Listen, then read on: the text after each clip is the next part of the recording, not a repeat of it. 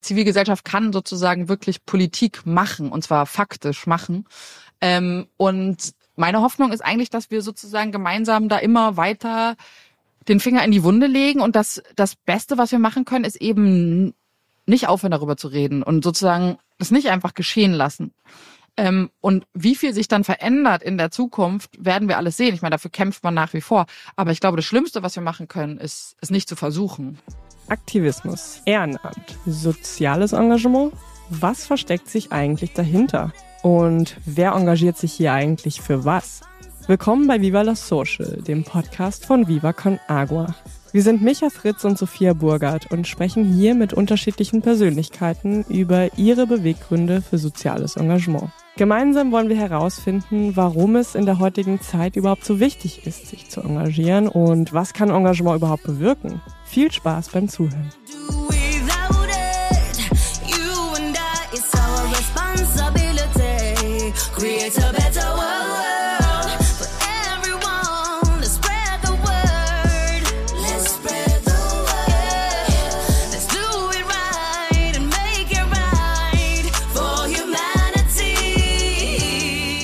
Willkommen zu Gast bei Viva la Social. Ich freue mich sehr, dass heute Matthäa Weihe zu Gast ist. Schön, dass du da bist.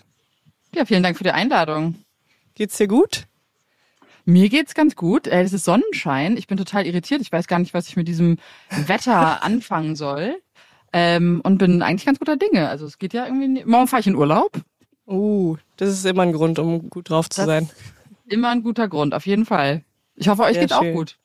Mir geht's auch ganz gut. Wie gesagt, ein bisschen Kopfschmerzen heute, aber freue mich auch richtig doll. Heute scheint hier auch die Sonne ähm, und das gibt mir immer voll den guten Start in den Tag. Herzlich Micha sagt erstmal auch wieder gar nichts. Beim Wetter-Podcast. Nee, ich will auch was sagen. Äh, äh, ich will nur, ich will nur äh, sagen, dass jederzeit es sein kann, dass ich mal kurz wegrennen muss, weil mein äh, Sohnemann Magen-Darm hat. Äh, und wenn es oben oder unten rauskommt, dann muss ich kurz springen. Ähm, dann wundert euch nicht, dann ähm, genau bin ich kurz weg. Und sonst freue ich mich ähm, heute viel über ja dein Engagement und äh, das natürlich auch von Sea-Watch zu lernen. Genau, ich hoffe, also dass es heute äh, dem Sohnemann gut geht und dass wir da äh, sonst ansonsten wird es ja vielleicht auch eine interessante Wendung geben hier innerhalb dieses Podcasts. Wollte gerade sagen, mal gucken, vielleicht sprechen wir nachher nochmal über Wetter- oder Magen-Darm-Probleme, aber jetzt wollen wir erstmal über Matthäa sprechen und deinen ähm, dein Einsatz für Sea-Watch. Du bist ja schon seit ein paar Jahren als Pressesprecherin und auch Seenotretterin für Sea-Watch unterwegs. Ähm, mich würde zu Anfang direkt mal beginnend interessieren, ob es bei dir sowas wie einen Arbeitsalltag gibt und wenn ja, wie der so aussieht.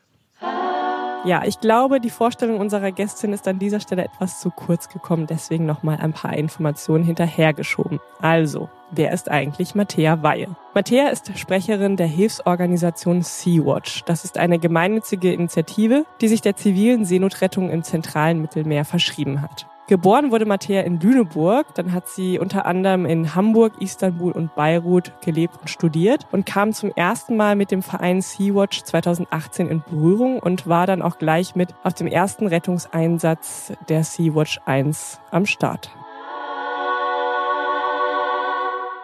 Also den gibt es auf jeden Fall. Vor allem, ähm, wir unterteilen uns ja so ein bisschen in unterschiedliche Bereiche. Also einerseits eben den operationellen Bereich. Da würde ich sagen, ist der Arbeitsalltag auf jeden Fall immer ein bisschen unterschiedlich. Ähm, und so in diesem sogenannten Backoffice-Bereich, wie man das so schön sagt, ergibt es den auf jeden Fall. Es ist halt auf kein Fall so ein 9-to-5-Job, würde ich sagen. Ähm, und auch so Wochenenden werden nicht so respektiert, wie das äh, die evangelische Kirche gerne hätte, sagen wir mal so. Ähm, und äh, dementsprechend ist es schon so, dass wir grundsätzlich, also ich mache grundsätzlich so eine alltägliche Arbeit, wie wir alle wahrscheinlich machen, also E-Mails beantworten, ähm, irgendwie gucken, dass äh, alle Leute ihren ihren Job machen, dass wir sozusagen vorankommen in dem, was wir so geplant haben äh, in den nächsten Tagen ähm, oder Wochen oder Monaten, wie auch immer. Aber oft ist es dann eben auch so, gerade wenn wir im Einsatz sind, also im, im Bereich meines Jobs, also gerade so Pressearbeit oder Einsatzbegleitung oder so, ähm, ist es auch so ein bisschen unvorhersehbar. Also wir wissen ja nie, wann eine Rettung stattfinden kann, wann unser Flugzeug vielleicht einen Fall sichtet, der ähm, interessant ist oder relevant ist. Und dann ist es eben oft so, dass wir sowas wie ja ganz schnelle Krisencalls machen, ähm, weil wir dann natürlich super schnell auf Dinge reagieren müssen. Deswegen Alltag gibt es, aber es ist auf jeden Fall nicht 9 to 5. Verstehe.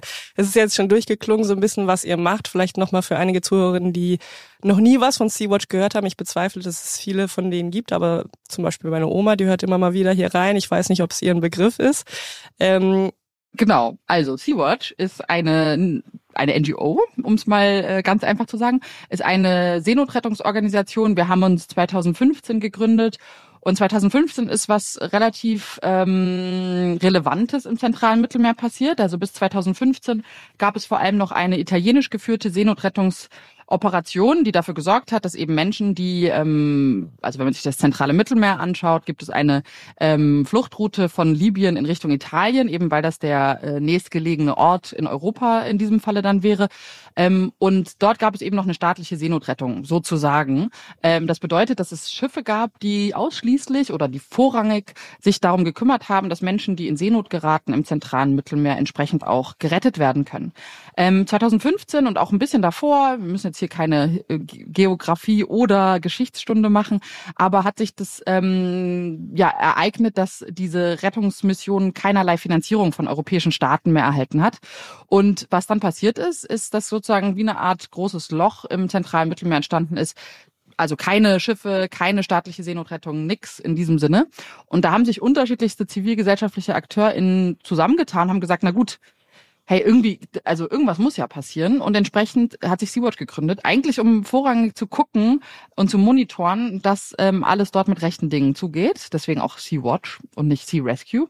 Ähm, und hat dann relativ schnell gemerkt, ja, dass man letzten Endes im zentralen Mittelmeer auf sehr viele Boote in Seenot treffen wird und diese Menschen dann natürlich entsprechend auch versorgen muss. Und so ist Sea-Watch extrem gewachsen. Also ähm, wir reden hier von vier, fünf äh, ehrenamtlichen, äh, etwas äh, älteren Herren, äh, würde ich mal behaupten, bis jetzt äh, hin zu einer Organisation mit über 130 Angestellten. Und was wir jetzt machen, und das ist der letzte Punkt sozusagen, ist einerseits natürlich unsere Rettungseinsätze im zentralen Mittelmeer, aber wir fliegen auch Aufklärungsflugzeuge mit zwei Flugzeugen und beobachten Menschenrechtsverletzungen, versuchen ähm, zu unterstützen in anderen Seenotrettungsfällen etc. Und natürlich wahnsinnig viel Öffentlichkeitsarbeit und politische Arbeit. Krass, ich bin gerade erstmal voll erschlagen. Also ich habe hier vieles dazu schon natürlich durchgelesen, aber finde es tatsächlich faszinierend, was sozusagen in all den Jahren schon erreicht wurde. Ähm, ich habe jetzt auch nochmal gerade eben nachgeschaut, dass äh, ihr habt, glaube ich, auf eurer Webseite geschrieben, dass ähm, seit dem ersten Rettungsschiff, was im Juni 2015, glaube ich, äh, in Einsatz äh, gestartet ist, mehr als 45.000 Menschen vor dem Ertrinken gerettet wurden. Was ja einfach, wenn man sich das sozusagen mal bildlich vorstellt, wie viele Menschen das sind, einfach schon heftig ist. Also eine bin Kleinstadt. sehr erschlagen worden. Ja, richtig. Ja, heftig. und wenn man sich dann noch überlegt, wie viele Organisationen es mittlerweile gibt, ne, und das ist ja das äh, mhm.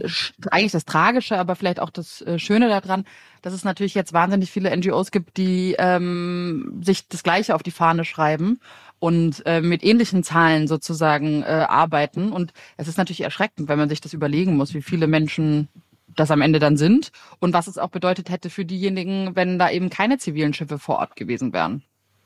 Absolut. Lass uns da gleich gerne nochmal tiefer einsteigen.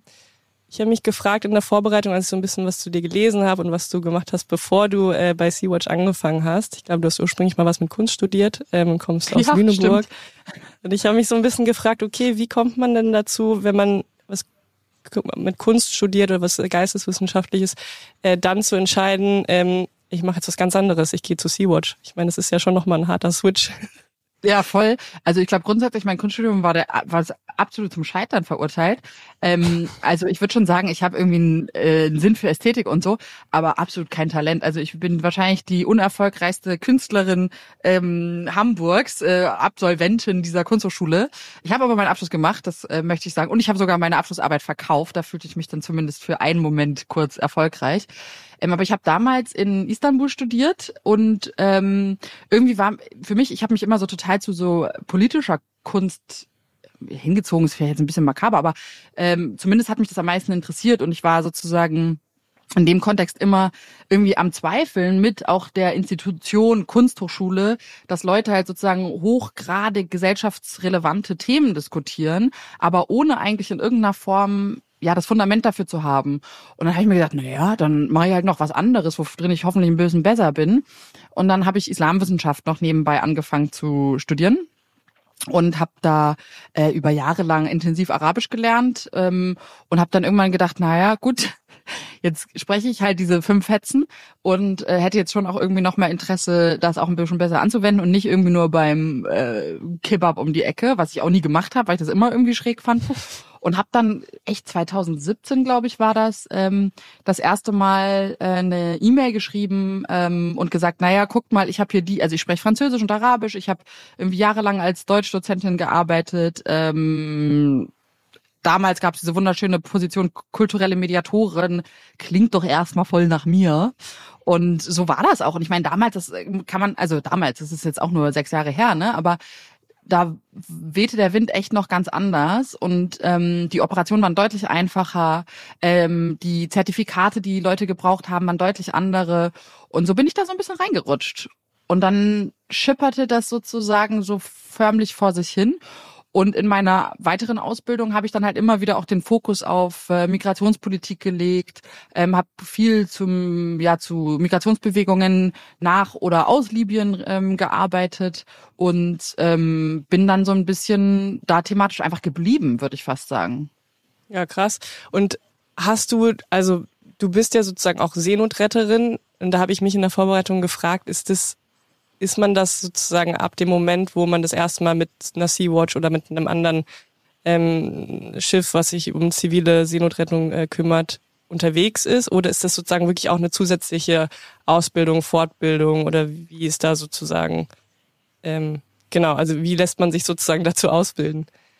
Ja, also ich glaube, das ist so ein bisschen äh, wie ein übergreifender Begriff, den ich selber zum Beispiel jetzt gar nicht so sinnvoll finde, weil was was mhm. bedeutet das? Ne? Also ich kann auch als Seglerin ähm, Menschen aus einer ja aus einem sinkenden Boot retten und bin dann ja faktisch eigentlich auch Seenotretterin. Was wir ja aber haben, sind halt sehr unterschiedliche Positionen an Bord. Äh, das sind dann teilweise Ärztinnen und Ärzte, das sind Einsatzleiterinnen, das sind Maschinistinnen, äh, so äh, Rettungscrews, also quasi Leute, die Schnellboote fahren. Ähm, und da brauchst du natürlich, je nachdem, welche Positionen du besetzt oder belegst, klar brauchst du irgendwelche bestimmten Bedingungen oder Voraussetzungen. Also du kannst nicht als Maschinist auf einem Seenotrettungsschiff anheuern und hast aber keine Maschinenpapiere. Du kannst nicht Kapitän sein, wenn du kein Patent hast. Ähm, und du kannst aber auch nicht äh, kulturelle Mediatorin sein, wenn du kein Arabisch und kein Französisch sprichst. Und quasi, du kannst jetzt nicht irgendwie ähm, in, in, in die Uni gehen und dich zur äh, Seenotretterin ausbilden lassen oder wie auch immer, sondern du nimmst quasi innerhalb dieser ganzen Operation einen bestimmten Bereich ein und da hast du halt eine Expertise, Papiere, Ausbildung, Vorerfahrung, ähm, Talent, ähm, ähm, wie auch immer. Und so kommt das dann so ein bisschen so zusammen eigentlich. Verstehe. Und die Menschen, die dann mit euch sozusagen im Einsatz sind, die sind das auch in einem ehrenamtlichen Rahmen, oder? Werden die jetzt mittlerweile bezahlt? Das kommt voll drauf an. Also ich meine, es ist ja letzten Endes, die Schifffahrt unterliegt sehr strengen Regularien, würde ich einfach mal so sagen. Also es ist jetzt nicht so, dass wir ähm, grundsätzlich einfach machen können, was wir wollen. Ne? Das ist irgendwie ganz klar. Also wir haben eine deutsche Flagge, das heißt, der deutsche Staat ist da sehr äh, interessiert daran, dass da alles mit rechten Dingen zugeht und ähm, haben entsprechend auch bestimmte Regularien. Und da ist es dann einfach so, dass du für bestimmte Positionen auch einfach professionelles Personal brauchst. Also für alle faktisch, ja. aber vor allem für ja maritime Positionen. Also unsere Kapitäninnen sind bezahlt, die ähm, die Offizierinnen, die Maschinistinnen. Ähm, dip, dip, dip, dip, dip. Ich glaube, das ist so ein bisschen der Kern. Also quasi die Kern Maritime Crew. Und dann haben wir aber zum Beispiel Ärztinnen und Ärzte, die die dann ehrenamtlich an Bord sind. Mhm. Ähm, wir haben aber auch kulturelle Mediatorinnen, die ehrenamtlich an Bord sind. Also es gibt, wie gesagt, immer so, es kommt so ein bisschen drauf an, auch was deine Papiersituation wirklich angeht. Ne? Also du kannst jetzt nicht von einem Kapitän verlangen, der in der Regel einen Arsch voll Kohle auf gut mhm. Deutsch bekommt, äh, dass er dann irgendwie da monatelang alleine für Umme ähm, da vor sich hin schippert. Das sind ja auch mehrwöchige Einsätze, die ihr habt, richtig? Genau, also grundsätzlich ist es jetzt in Covid-Zeiten auch nochmal echt anders gewesen, mit Quarantäne vorher, potenziell mhm. Quarantäne nachher, potenziell auch einfach mal Quar Quarantäne an Bord. Ähm, und da waren wir jetzt, äh, das, ja, das kein, pendelte sich irgendwie so zwischen sechs und acht Wochen ein. Mhm. Also wenn Micha jetzt fließend Französisch sprechen würde, könnte er sich theoretisch als kultureller Mediator anmelden oder bewerben. Dann müsste er im Zweifel noch ein bisschen Erfahrung vorweisen, dass äh, du mich ja schon mal mit Geflüchteten gearbeitet hast oder mit äh, sozusagen vulnerable Personengruppen. Mhm. Ähm, das heißt, nur Französisch zu sprechen, damit kommt man dann doch nicht Reicht so nicht ganz, ganz. Äh, weit. Ja. Reicht nicht ganz. Viva Con Agua, c'est un projet de social et humanitaire et nous avons allé de Hamburg via Strasbourg à Basel à pied pour de l'eau potable en Nicaragua. C'est wow. Tout hast du darüber jetzt die ganze Zeit nachgedacht, ne? Während das, der letzten fünf Minuten, als das, du geschwiegen hast. Das, äh, nee, ich habe über wirklich was anderes ähm, nachgedacht. Ähm, ich war mal ähm, eingeladen, auf ein Schiff mitzukommen. Ich weiß aber nicht mehr, ob Sea-Watch war. Und zwar ähm, mit einer Freundin, die ist äh, mittlerweile Menschenrechtsbeauftragte, Luise Amtsberg. Ähm, und dann noch ein Fotograf. Das war eher so, um dann natürlich aufmerksam zu machen und äh, vielleicht eine Kampagne da drum herum zu bauen. Das was eher vielleicht meinem Skillset. Weil Französisch würde ich nicht weiterkommen. Ich habe auch nicht die Erfahrungen, die du angesprochen hast. Und, und ich habe mich sehr bewusst dagegen entschieden. Ähm, und möchte es auch einmal transparent machen, weil ich, und, und deswegen habe ich auch krassesten Respekt und Hochachtung vor allen, die das machen, weil man sich da schon Dinge auf die Festplatte zieht, also Dinge auf die Festplatte im psychologischen Sinne, die nicht einfach sind. So, und ich hatte echt so, ne, da habe ich gerade, ähm, meine Tochter äh, war da vielleicht ein Jahr oder so, anderthalb Jahre. Ich habe, glaube ich, durch den Viva Con Kosmos und die vielen Reisen auch jetzt schon ein bisschen was von der Welt gesehen und auch nicht nur die Sonnenseiten, sondern auch natürlich in ja, Ghettoisierung, Strukturen oder oder ähm, Situationen gesehen. Und trotzdem war das so eine bewusste Entscheidung, wo ich einfach so krass viel Respekt davor hatte, so mir das selber draufzupacken, so und dann auch damit umzugehen, ohne da ausgebildet zu sein, ohne danach vielleicht in Therapie. Und deswegen würde mich erstmal interessieren, wie war das für dich, als du damals aufs Schiff gegangen bist, so sehr persönlich äh, und wie hat's dich äh, nachhaltig geprägt und beschäftigt. Äh, für mich ist das ja auch alles, was ich auf Projektreisen gesehen habe, ist für mich so wie Obelix. Ja, einmal in den Trank gefallen und hey, ich bin immer motiviert, mich für andere einzusetzen und zu engagieren, ja, weil Unrecht einfach schon sehr oft gesehen oder Situationen. Und das würde mich einfach interessieren, wie war das für dich und wie geht ihr auch damit als Organisation um? Mhm. Also ist voll die berechtigte Frage, die auch immer echt oft gestellt wird, ne? Weil ich glaube, grundsätzlich muss man sagen, also in allererster Linie kannst du ähm, einen Einsatz haben, da läuft alles reibungslos und es ist okay. Ähm, du kannst aber auch einen Einsatz haben und ähm, hast gegebenenfalls eine Entscheidung vor dir, wo du entscheiden musst, ob du eine Person reanimierst und stattdessen die anderen beiden vielleicht nicht aus dem Wasser ziehen kannst oder oder so. Wir haben in der Regel oder worauf ich hinaus will, ist, dass du sehr unterschiedliche Formen der Erfahrung vielleicht auch haben kannst. Ne? Also du kannst quasi von einem wirklich guten Einsatz, mhm. alles reibungslos läuft, Menschen in der Regel äh, gut stabilisiert sind, du eine gute Crew hast, ähm, alles wirklich gut funktioniert. Ähm, und dann würde ich sagen, klar, das äh, nimmt dich aber, also das ist ja trotzdem völlig absurd, dass du sozusagen da irgendwie im, im zentralen Mittelmeer rumfährst und diese kleinen mini, mini, mini Boote irgendwo am Horizont entdeckst und dort drauf zufährst und dich fragst, wie kann das sein? So, und da kann es so reibungslos laufen, wie man möchte. Äh, trotzdem ist das ja eine absolut katastrophale, ähm, ein katastrophales Bild. Und bei uns war es eben so, also wir haben nach wie vor immer noch so psychologische Vor- und Nachbereitung. Also alle Leute ähm, unterziehen sich so einem psychologischen Briefing. Wir wählen auch entsprechend natürlich deutlich ähm, strenger aus. Also es gibt schon in dem Bewerbungsverfahren dann auch äh, so äh, Fragen, die natürlich datenschutzbedingt dann auch nur bestimmte ähm, Sachen abdecken können, aber ähm, dass man eben erfahrt, ob Leute tatsächlich in ähnlichen Situationen vielleicht schon ähnliche Erfahrungen gemacht haben und wissen, wie ihr eigener Körper reagiert, mhm. wie ähm, der Geist auch da ähm, reagiert.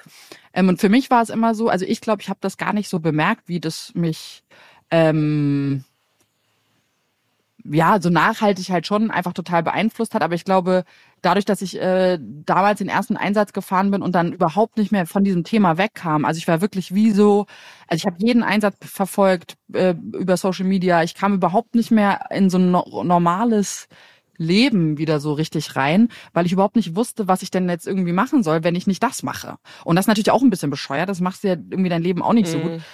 Und ich würde sagen, für mich ist es jetzt, ähm, ja, ich, ich, ich arbeite jetzt seit fünf Jahren tagtäglich fast ähm, natürlich in dem Kontext, ja, ich glaube, man stumpft vielleicht dann auch ab irgendwann, ne? Und ähm, das ist irgendwie so ein bisschen hart zu sehen.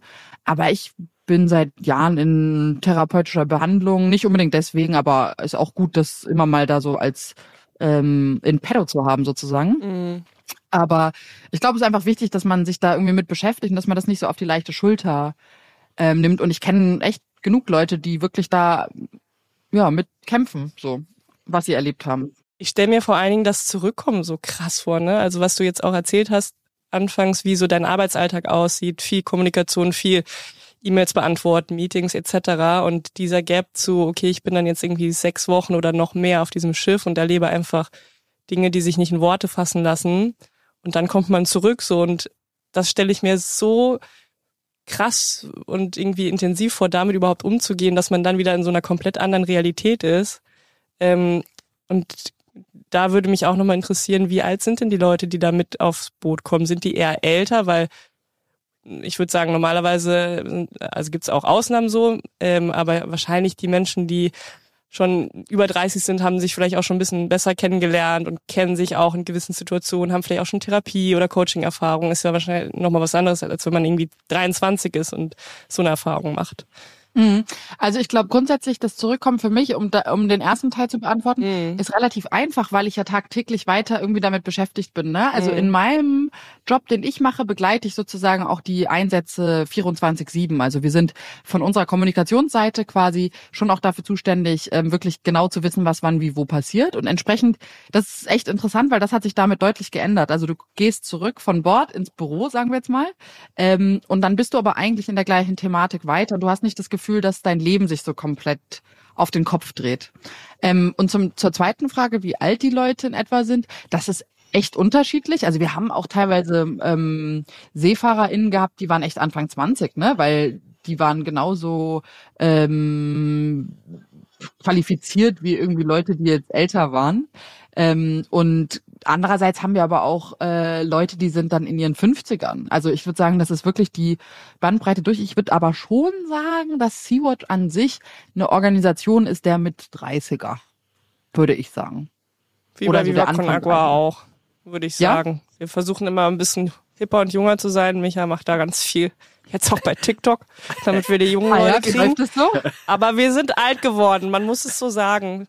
Letztens war aber ich in der Schule. Nicht, so. Ich finde das noch jung, oder? Ich finde, wir sind voll die mm. Junge. Also wollt ihr hipper und jünger werden? Weil ich, ich finde, wir sollten eher ein bisschen älter werden.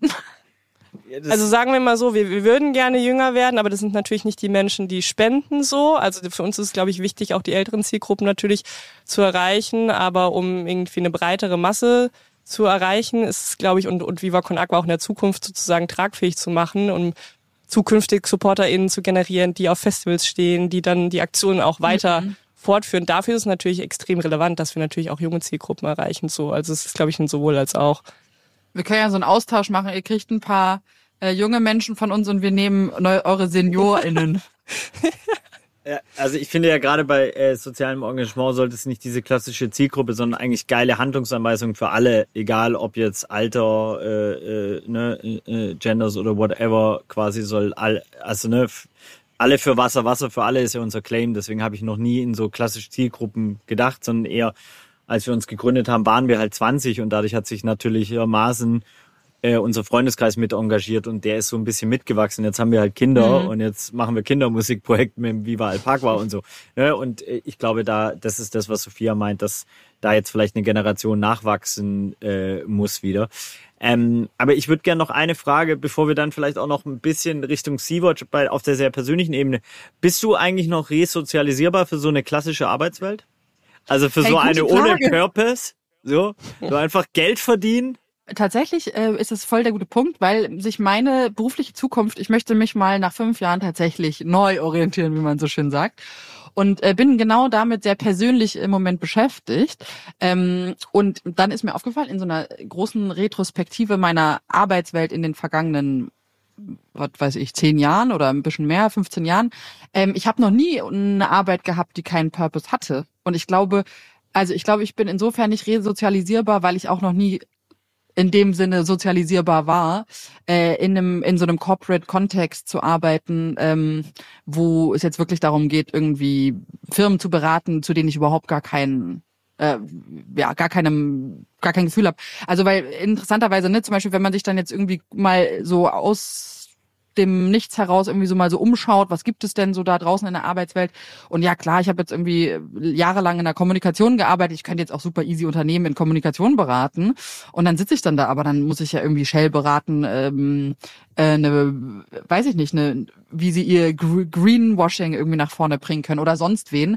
Und tatsächlich ist das, geht es nicht. Aber das wäre auch vorher nicht gegangen. Und es war mir gar nicht so klar, deswegen witzig, dass du es sagst, weil mir das wirklich erst jetzt, also jeden Punkt in meiner Biografie, ob das ein Praktikum war oder irgendwas, musste immer irgendwie eine Tiefe, ein ganz tiefes, äh, ähm, ja, irgendeinen Grund haben, ähm, weil sonst habe ich das nicht gemacht. Äh, mir ist auch aufgefallen bei der Frage, dass es ja gar nicht resozialisierbar, sondern re-antisozialisierbar oder rekapitalismusierbar Kapitalisierung oder äh, irgendwie heißen müsste. Okay. Ähm, ja, ich hoffe, deine Chefs wissen das auch, weil sonst. Na, sonst wissen sie es jetzt. Ne? Ja, genau. Wenn sie unseren Podcast hören. So, äh, sucht euch mal eine neue Pressesprecherin. Ja. Nein, nein, nein, das ist alles natürlich äh, schon schon lange, wie das sich gehört, schon seit einem Dreivierteljahr in der Mache. Cool. Man muss sich ja aus solchen Bereichen dann, also ist tatsächlich ja gar nicht so einfach so ein, ähm, ne, so, so, so, so sowas, was einen fünf Jahre doll, doll begleitet hat, äh, dann so einen neuen Schritt zu gehen. Ähm, ich meine, das ist ja, ich, ich bleib ja dabei irgendwie. Also ich werde auch noch mal einen Einsatz ja, fahren ja. und so ähm, voraussichtlich. Aber klar, ähm, ich muss, ich finde, sowas muss man vorbereiten und ich finde es dann doof, wenn Leute einfach von heute auf morgen sagen, ich bin raus. Ich habe das schon gerne, dass dann jemand kommt, meine Aufgaben übernimmt und die besser macht als ich. Und dafür brauche ich halt einfach ein bisschen Zeit dann auch mit der Person. Ähm, wenn, wenn wir jetzt mal Richtung Seenotrettung auf so einer Metaebene noch äh, auch von Sea-Watch mal weg, was sind die großen Hürden, was sind die großen Probleme äh, so? Und du vorher auch, würde mich auch mal interessieren, ob ihr ansatzweise Zahlen kennt, wie viele Menschen nicht gerettet wurden. Also ne, wenn, wenn ne, diese 45.000 völliger Wahnsinn, ja, Kleinstaat und das dann multipliziert auf die ganzen Organismen und Organisationen, äh, was ist die vermutete Zahl, die, die da auf dem Mittelmeerboden quasi mhm. Also ähm, es gibt, also fangen wir mal von hinten an sozusagen. Es gibt ähm, tatsächlich eine Art Datensammlung. Äh, das ist das Missing Migrants äh, Projekt und an die Daten halten wir uns sozusagen auch. Oder was heißt halten, aber an denen orientieren wir uns. Und da, ähm, ich kann jetzt so durchschnittlich 2000 Menschen im Jahr werden als vermisst gemeldet oder gelten als ertrunken. Das ist aber in erster Linie erstmal die offizielle Zahl. Also das sind quasi Fälle, von denen man ähm, weiß, wo das passiert ist und auch im Zweifel, wie viele Leute und so weiter und so fort. Das wird dann zum Beispiel durch Angehörige gemeldet oder ähm, man hat tatsächlich dann die Körper an, wurden an Land gespült oder es wurden äh, Menschen geborgen. Ähm, ja, gibt es sehr viel unterschiedliche Arten und Weisen, wie diese Daten dann entsprechend gesammelt werden. Das heißt, offiziell wissen wir von im Schnitt, sage ich jetzt mal, 2000 Menschen in den letzten Jahren pro Jahr. Ähm, ich will mir nicht unbedingt ausmalen, wie hoch die Zahl ist, von der wir das nicht wissen, weil wir ja auch nicht wissen, welche Boote starten, wie, wann, wo. Ähm, das glaube ich, vermute ich mal, wissen bestimmt äh, europäische Grenzagenturen besser als wir, die mit ihren kleinen Dröhnchen äh, die ganze Zeit das Mittelmeer ähm, abfliegen. Aber das ist so ein bisschen die Zahl, die wir uns vor Augen führen müssen. Ähm, Im Hintergrund oder sozusagen im Hinterkopf noch, ähm, das ist natürlich deutlich höher sein wird. Also mit einem Faktor eher 5, 10 oder whatever mhm. vermutlich, also ohne es zu wissen. Ja. Kann ich äh, überhaupt nicht, also ist wirklich unmöglich zu sagen, weil wir das einfach, Krass. weil wir die Informationen nicht haben, ne? Und das Mittelmeer ist schon ein sau überwachter Raum. So, also wir haben ähm, maltesische, italienische und und Frontex ähm, äh, Frontex Drohnen, maltesische Drohnen etc. Wir haben aber auch äh, teilweise französische, äh, sorry, italienische ähm, Air Force, die fliegt. Das heißt, wir wissen von einfach ganz vielen Informationen nicht. Frontex operiert nicht mit NGOs, das heißt, wir kriegen dann entsprechend auch überhaupt nicht die Informationen. Ähm, und das ist zum Beispiel auch ein, ein, eine große Hürde, weil du ja auch gefragt hattest, was die großen Probleme gerade sind.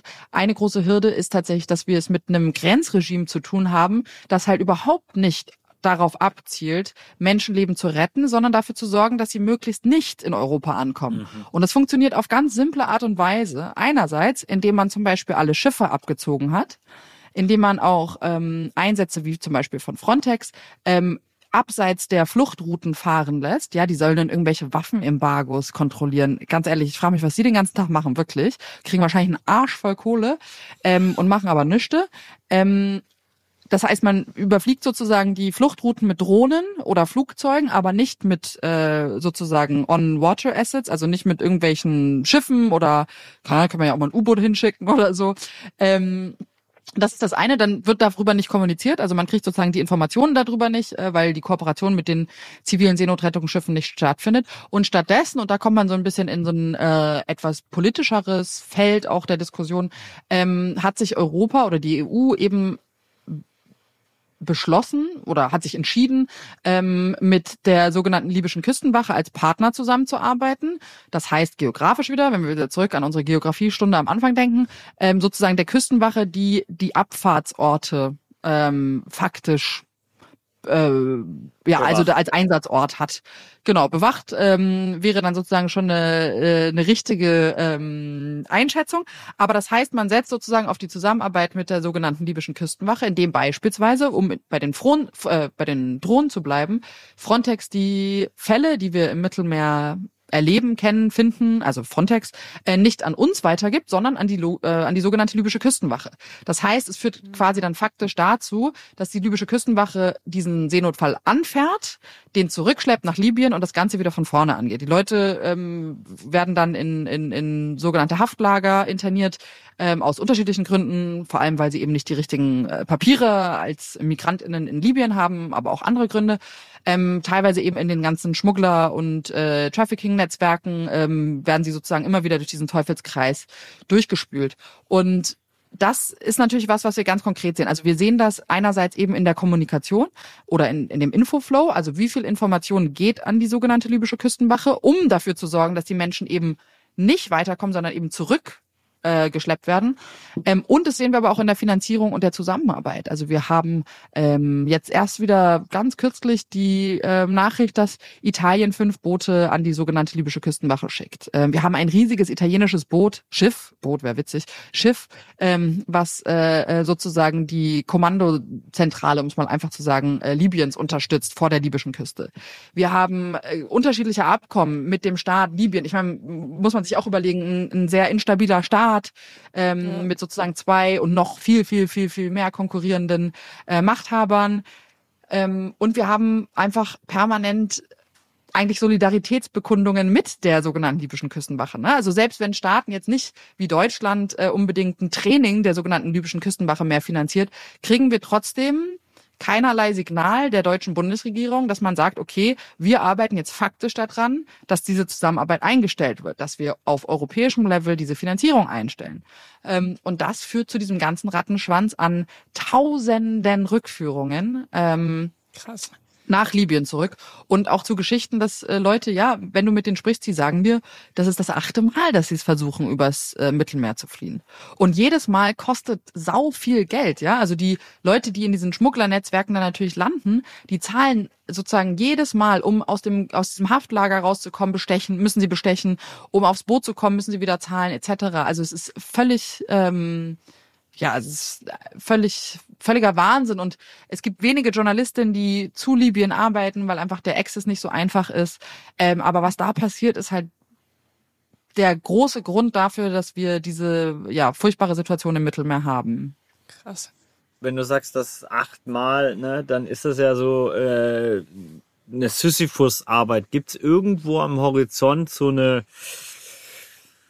ja, gefühlt da könnte sich was entwickeln oder Lösungsansätze, ähm, weil das sind ja alle strukturelle Themen, ne? Also dass Menschen überhaupt fliehen. Ich vermute, ne, ich, ich kenne ja auch viele Menschen aus dem afrikanischen Kontext irgendwie, wo ich, wo ich nicht jetzt das Gefühl habe, dass die freiwillig irgendwann mal äh, diesen Move gemacht haben, sondern entweder ökonomisch, ökologisch oder oder äh, sozial oder natürlich politische äh, Verfolgung, also gravierende Gründe.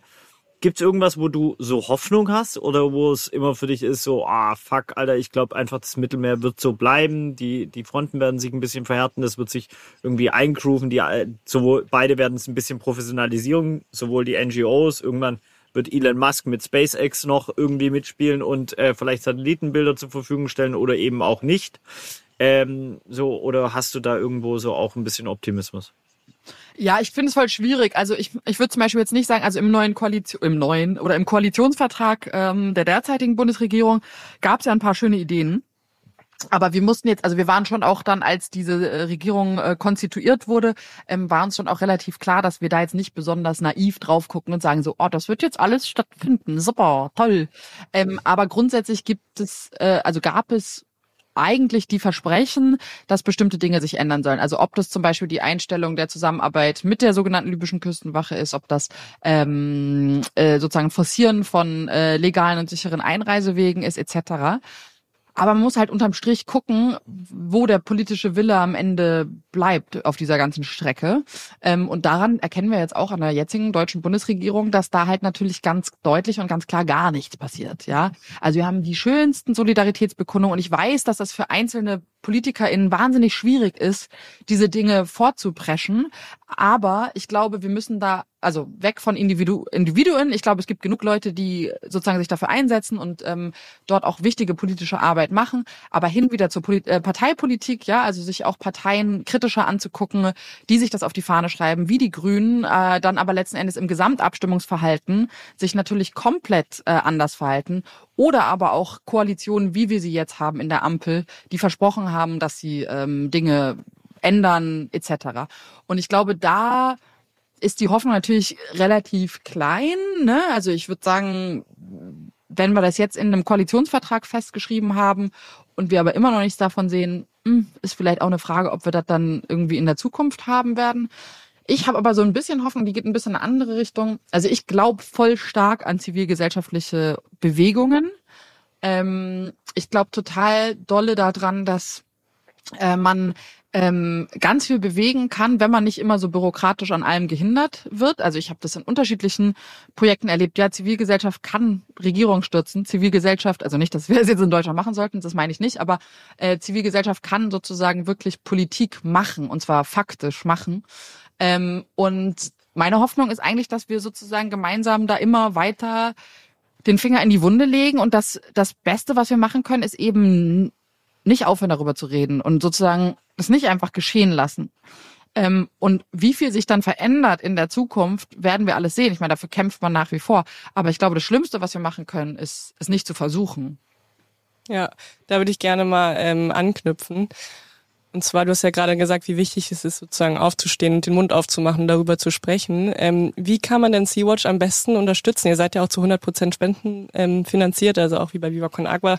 Sagst du, okay, das Wichtigste ist, ähm, eine monatliche Spende dazulassen oder kann man sich irgendwie anders noch engagieren bei euch, wenn man jetzt nicht direkt sagt, okay, ich äh, traue mir das jetzt zu, mit auf so einen Einsatz ähm, mit der Sea-Watch in den Start zu gehen, sondern eher vielleicht in einem kleineren Rahmen sich zu engagieren?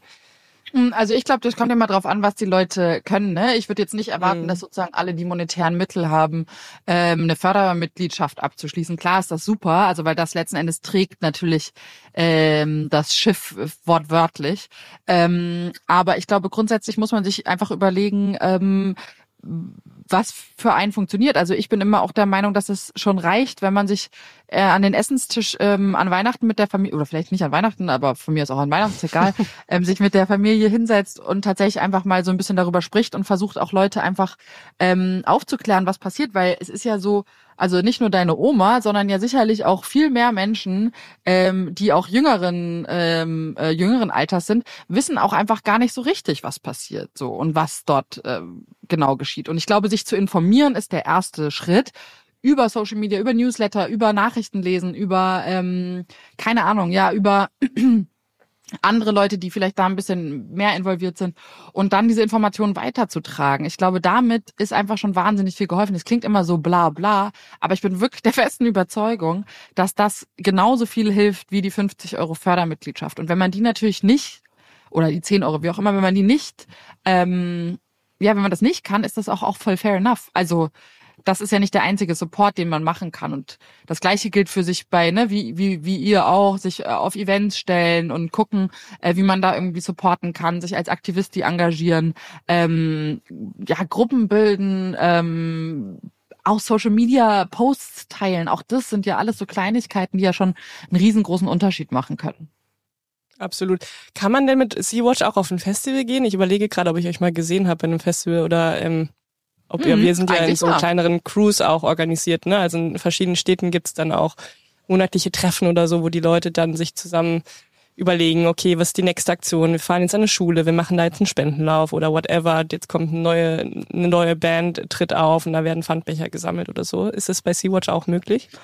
Ähm, also auf jeden, wir sind auf jeden Fall auf großen Festivals auch vertreten. Äh, da bin ich jetzt aber leider falsche Ansprechperson, weil da haben wir unser kleines Events-Department für, ähm, die sozusagen da aber auch immer händeringend noch nach Unterstützung suchen. Also das ist tatsächlich was, das auch durch Co ähm, Corona echt zurückgegangen ist. Also die Bereitschaft, ähm, sich dann auch nochmal wirklich da weiter zu engagieren. Also mit Covid ist einfach eine große, große Gruppe an AktivistInnen und ja, SupporterInnen äh, so ein bisschen eingebrochen, ähm, verständlicherweise auch. Aber das ist auf jeden Fall möglich und wir arbeiten tatsächlich eher so in einer Struktur. Also es gibt bei uns eben einen Bereich, der kümmert sich um alle Aktivistis, die sich engagieren und die also es gibt halt pro Monat irgendwie drei, vier, fünf Veranstaltungen, wo wir immer händeringend nach Leuten suchen, die halt Bock haben, ähm, auch einen Vortrag zu machen oder äh, ein Gespräch zu führen oder solche Geschichten. Das sind dann oft eben ehemalige Crewmitglieder, aber auch ganz oft wirklich Ehrenamtliche, die sich einfach Bock haben zu engagieren so und die Bock haben irgendwie da laut zu sein so. Also auf jeden Fall höre ich raus, laut sein. Ähm, ein Shoutout auf jeden Fall äh, an alle Purpose-Unternehmen. Wenn ihr eine wunderbare Presse-Marketing-Chefin wollt, dann Mattea ist frei. Äh, ab, äh, ich vermute, wenn sie ein Dreivierteljahr schon äh, das gesagt hat, dann in den nächsten drei Monaten irgendwann. Also beeilt euch lieber. Macht ihr ein geiles Angebot. Ähm, gebt ihr einfach das Doppelte, was handelsüblich wäre, weil hat sie verdient. mindestens. mindestens. Sie ist auch nur über Geld motivierbar. Genau, also ich brauche schon irgendwie mindestens auch so ein kleines Einfamilienhäuschen und ähm, hätte dann schon auch gerne irgendwie so ein bisschen meine Prada-Schlappen. Ja. Mm. Anders geht's nicht. Ja, äh, ich, ja, da, ah, aber, aber, ruf mich an. Aber stelle ich mir schon bei dir fast lustig vor, wenn auf dem einen äh, PR steht und auf dem anderen ADA äh, dann ist. Ey, du kommst aber auch nicht von, äh, nicht, nicht, nicht, nicht aus dem Marketing, würde ich sagen. Ja, ja, ja, ja äh, reingewachsen, okay. reingestolpert. Reingewachsen, einfach so. Ja. ja, also let me know. Ich bin, ähm, ich bin da. Ähm, ich habe noch eine Abschlussfrage, wenn ich die stellen darf. Und zwar, was mich in, also äh, von meiner Seite, Sophia kann, haut ja immer noch einen gern raus, macht immer den Abschluss. Ähm, und zwar ist es ja oft so, bei Vivo Con Aqua, das ist sehr leichtfüßig alles und sehr, äh, auch als wir es gegründet haben, war es auch ein hedonistischer Zeitgeist eher und so weiter, ne, mit dieser Festival und alle und sehr viel Spaß und so und Freude. Ähm, ist es manchmal bei so Themen wie Seenotrettung nahezu unmöglich, so einen sehr freudvollen aktivistischen Ansatz zu wählen, weil man der Thematik nicht gerecht werden kann damit? Oder kriegt ihr diesen jokeresken Transformations-Move äh, irgendwie trotzdem ab und zu hin? Oder wie, wie, wie ist es, ne? Also wie, wie schätzt du das ein? Du, ich glaube, du weißt, was ich meine. Mm, voll, voll die gute Frage, ähm, mit der wir uns sicherlich auch mehr beschäftigen sollten. Also äh, mir fällt es immer ein bisschen schwer, wirklich. Also ich glaube sozusagen jetzt so Events, ähm, zu, also sich auf Festivals zu stellen und solche Geschichten, das hat ja schon auch irgendwie was von vom guten Leben. Ähm, ich finde, das ist schon auch oh, wichtig und richtig. Ich finde jetzt so Panels, natürlich hat man da die gewisse Ernsthaftigkeit drin und auch in der Art und Weise, wie wir über das, was im Mittelmeer passiert, ähm, berichten, ist natürlich auch zu einem gewissen Grad ernsthaft. Aber ich glaube, also ich meine, ja, wir machen irgendwie dann auch schon sowas, dass wir, wir kriegen so unfassbar viele Hasskommentare ähm, wow. und Bedrohungen und sonst was und dass man die dann tatsächlich auch sich mal irgendwie anguckt und die mal ein bisschen mit Humor nimmt, sowas machen wir dann auch. Ähm, aber man ist schon eingeschränkt, ähm, weil ich finde jetzt auch nicht so viel so witzig, worüber, also weißt du, was ich meine? Mhm. Ich habe jetzt nicht so richtig irgendwie, wo ich denke, ähm, oh, da könnte man mal irgendwie ein, ein, was Nettes draus machen. Also ich glaube, so in diesem Festival-Kontext ist das schon alles echt gut möglich. Und ich glaube sicherlich auch, dass man auch manchmal sich selber nicht so ernst nehmen sollte in dieser ganzen Sache, ne? Und sozusagen auch ehrlich und transparent damit umgehen sollte. Aber ja, es ist einfach schon einfach ein sackernster, äh, sackernster Job. Also viel ist da nicht zu lachen, sagen wir es so. Ja, ich meine letztlich die Diskussion führen wir bei uns ja auch zu gewissen Graden immer mal wieder, weil das Thema, mit dem wir uns beschäftigen oder die Themen sind ja per se jetzt auch nicht so freudvoll. Also, dass so viele Menschen weltweit keinen Zugang zu sauberem Trinkwasser haben oder fast die Hälfte der Menschheit keine Toilette zu Hause hat, äh, auf der sie irgendwie sicher ihr äh, Geschäft verrichten kann, ist ja per se jetzt nichts Lustiges so. Mhm. Und deswegen gibt's bei uns darüber auch immer wieder so Diskussionen und da ist der Grad, glaube ich, auch sehr schmal, inwiefern man freudvoll darüber berichten kann, wie darf unsere Social Media Kommunikation aussehen.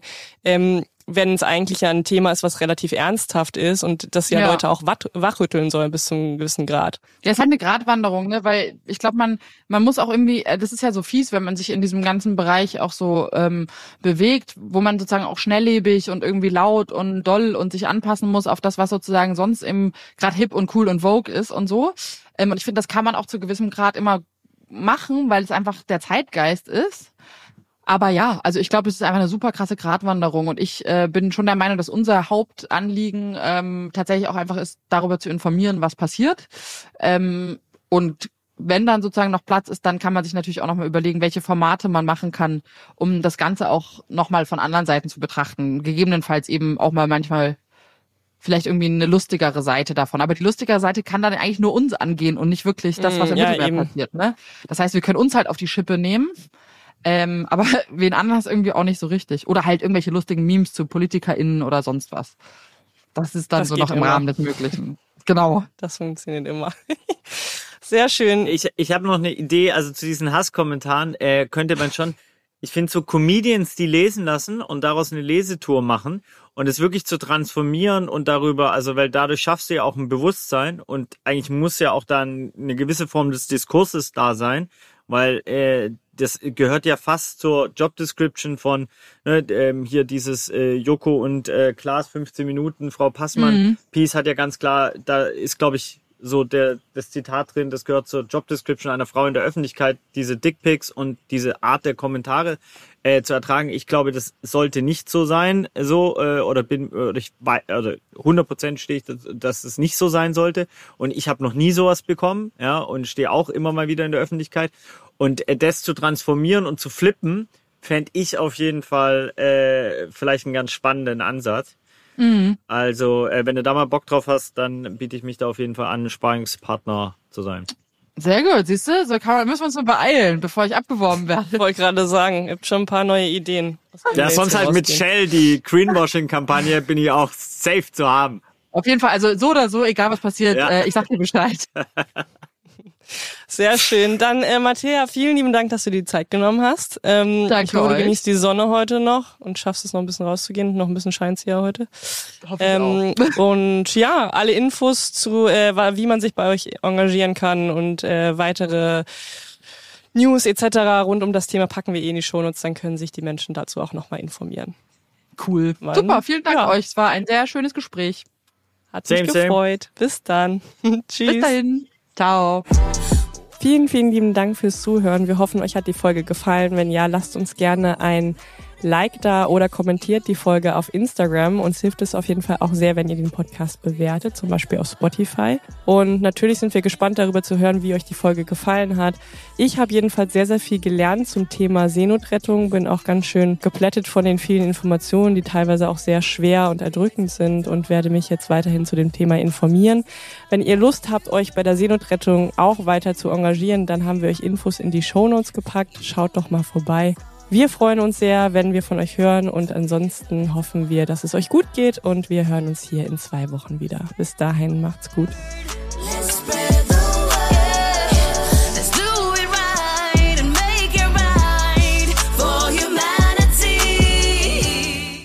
Dieser Podcast wird produziert von Podstars bei OMR.